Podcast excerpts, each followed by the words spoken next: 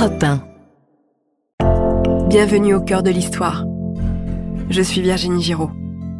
Dans le premier épisode de ce récit consacré à la jeunesse de Colette, Sidonie Gabrielle Colette a reçu une éducation iconoclaste en Bourgogne de la part de ses parents. À 20 ans, elle se marie avec Willy, un auteur à succès et grand amateur de femmes.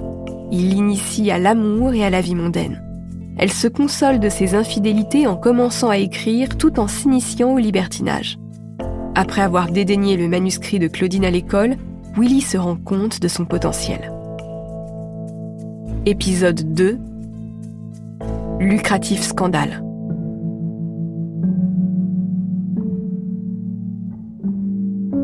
Nom de Dieu, je ne suis qu'un con s'écrie Willy en retombant sur le manuscrit de Claudine à l'école. Il met son chapeau à bord plat et file chez son éditeur. Colette est médusée en découvrant ce revirement de situation. Quelques mois plus tard, en mars 1900, le livre est mis en vente.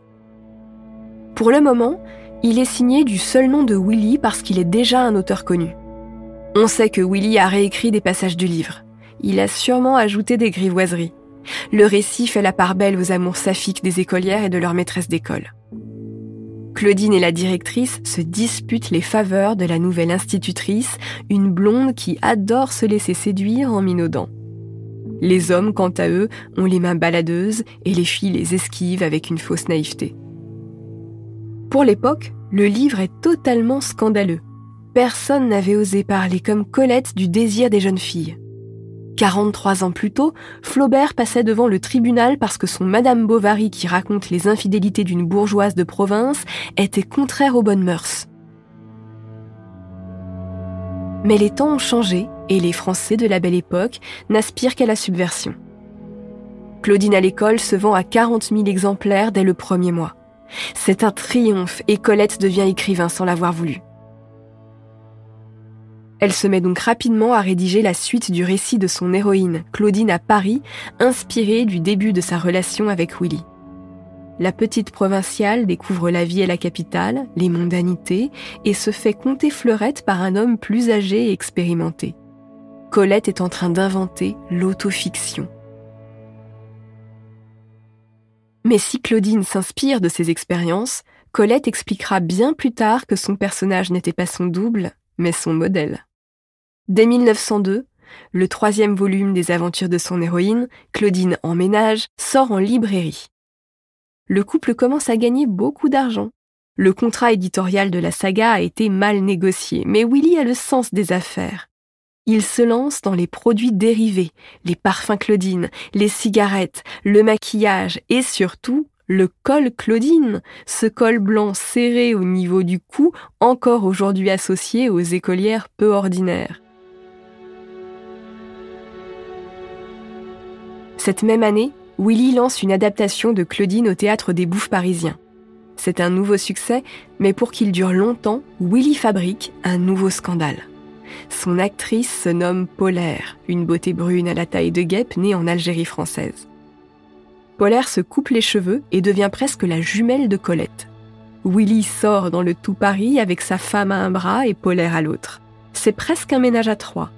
L'écrivain en joue en multipliant les photos avec ses deux égéries.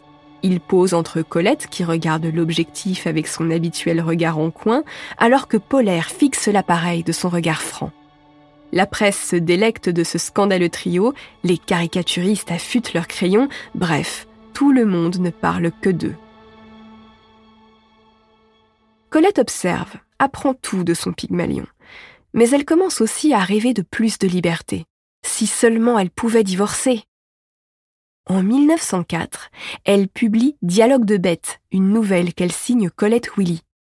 L'écrivain commence enfin à gagner sa vie car pour la première fois, elle signe son ouvrage. Et si elle gagne sa vie, elle n'a plus besoin de rester attachée à Willy. À 32 ans, elle ose s'affranchir de son Pygmalion et obtient une séparation de biens. C'est en gros l'étape qui précède la séparation officielle et le divorce. Maintenant, Colette n'a plus le choix. Elle doit subvenir à ses propres besoins pour garantir son indépendance. C'est un pari très osé pour une femme de son époque.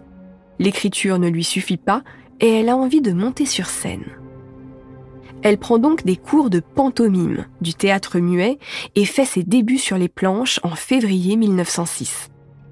Son premier rôle est celui d'un faune dans une pièce intitulée Le désir, la chimère et l'amour. C'est un drame musical. Colette, qui est très fière de son corps et qui aime le montrer, évolue sur scène nue sous une courte peau de bête. Les critiques au premier rang le confirment. On voit tout. Parmi tous ces hommes qui profitent du spectacle, il y a une femme qui en jouit encore davantage. C'est Mathilde de Morny, la fille du demi-frère de l'empereur Napoléon III. Celle qu'on surnomme Missy envoie immédiatement un mot à Colette dans sa loge. Les deux femmes deviennent rapidement amantes. Missy est très riche et elle fréquente un cercle d'artistes et d'aristocrates bisexuels et homosexuels. Leur repère favori est l'hôtel particulier de la lesbienne américaine Nathalie Barney à Neuilly-sur-Seine. Grâce à Missy, chez qui elle s'est installée, Colette est introduite dans le grand monde des aristocrates libertins et profite du confort et de leur mode de vie autant qu'elle le peut. Elle rencontre aussi Mata Hari, la danseuse qui a inventé le striptease. Enfin, Mata Hari possède surtout l'art de l'enfumage. En réalité, elle n'est jamais totalement mise sur scène, mais je vous le raconterai une autre fois. Colette est impressionnée par l'audace et la fantaisie de Matahari. Elle a envie de faire des spectacles encore plus subversifs que ses prétendus striptease. Son prochain spectacle va lui en donner l'occasion. Elle va faire quelque chose de jamais vu sur une scène parisienne. Le 3 janvier 1907, Colette se prépare dans les coulisses du Moulin Rouge. Elle va interpréter avec Missy la pièce Rêve d'Égypte dont Willy est l'un des auteurs. Le tout Paris est là. Personne ne veut manquer cette représentation où une aristocrate jouera avec l'écrivain à la mode. Plus sensuelle que Matahari, Colette, en momie ressuscitée par l'amour de son égyptologue, se défait de ses bandelettes. Elle enlace ensuite Missy et l'embrasse à pleine bouche. C'est un vrai baiser, pas un simulacre de théâtre. Toute la salle crie au scandale. Une aristocrate déguisée en homme sur une scène de théâtre qui se laisse embrasser par une saltimbanque. C'est trop de transgression à la fois pour être supportable. La police intervient pour mettre fin au désordre qui règne dans la salle du Moulin Rouge. Le préfet de police interdit même à Missy de remonter sur scène.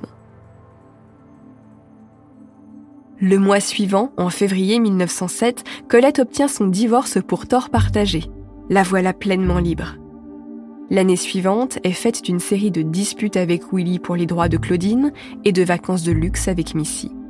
L'aristocrate a été répudié par sa famille pour s'être exposé au Moulin Rouge.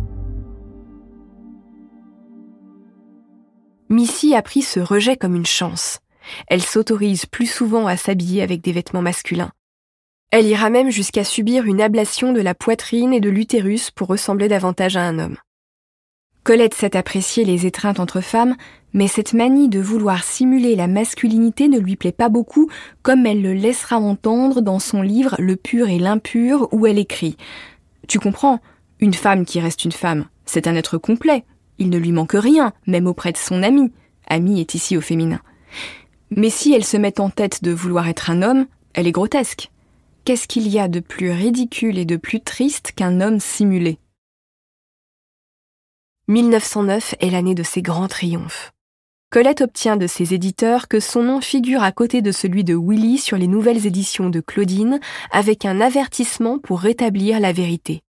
Sa carrière au théâtre fait aussi un bond. Elle joue dans des pièces de son ami Sacha Guitry, le plus grand homme de théâtre de la première moitié du XXe siècle. Colette entame ses grandes tournées en France et en Belgique. Elle découvre les coulisses de la vie de théâtreuse. Oui, théâtreuse, parce que Colette, qui a beaucoup de qualités, n'est pas vraiment l'actrice du siècle. Cette vie, c'est le voyage, les hôtels parfois miteux, les cachets négociés âprement avec les directeurs de théâtre et surtout le travail incessant. Mais quand la scène s'allume enfin, le public est au rendez-vous. C'est une multitude bruissante dans l'ombre des feux de la rampe. Ce public vient aussi pour voir l'auteur des Claudines à moitié nues. Dans la pièce La chair, son plus grand succès, elle porte une robe blanche fendue très haut sur la cuisse gauche et surtout, la robe dévoile entièrement l'un de ses seins. Chaque soir, c'est un scandale qui amène d'autres spectateurs avides d'une chair que la société ne dévoile d'ordinaire qu'au bordel. Colette casse les codes de son époque. Pas question de se plier aux exigences des hypocrites.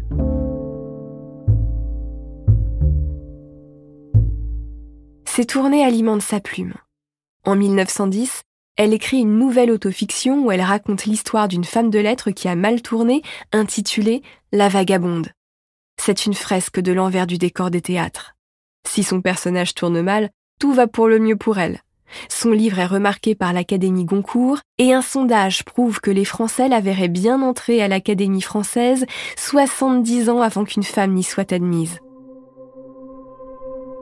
Lassée des voyages, Colette est de retour à Paris. Elle commence à collaborer avec plusieurs journaux. Sa mère, Sido, la met en garde. Rien n'use plus les écrivains que le journalisme. Mais ce métier permet à Colette de bien gagner sa vie en faisant ce qu'elle fait le mieux, c'est-à-dire écrire. Son rédacteur en chef au matin, un journal qui tira un million d'exemplaires, est Henri de Jouvenel, un brillant journaliste et homme politique au caractère flamboyant et aux yeux de velours selon sa propre expression. Colette délaisse progressivement Missy pour cet homme avec qui elle emménage à l'automne 1911.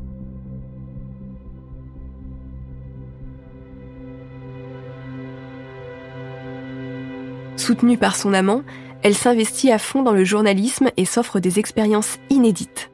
Elle chronique des vols en montgolfière et en dirigeable avec volupté, couvre des procès, critique des expositions et des pièces de théâtre.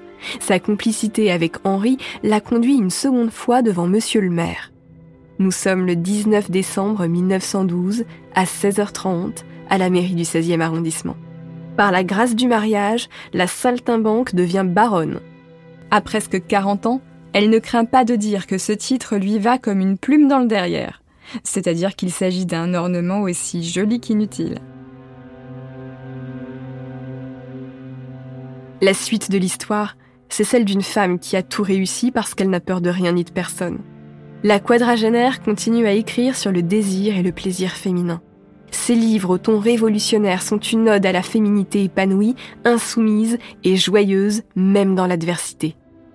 Une autre fois, je vous raconterai d'autres facettes de Colette.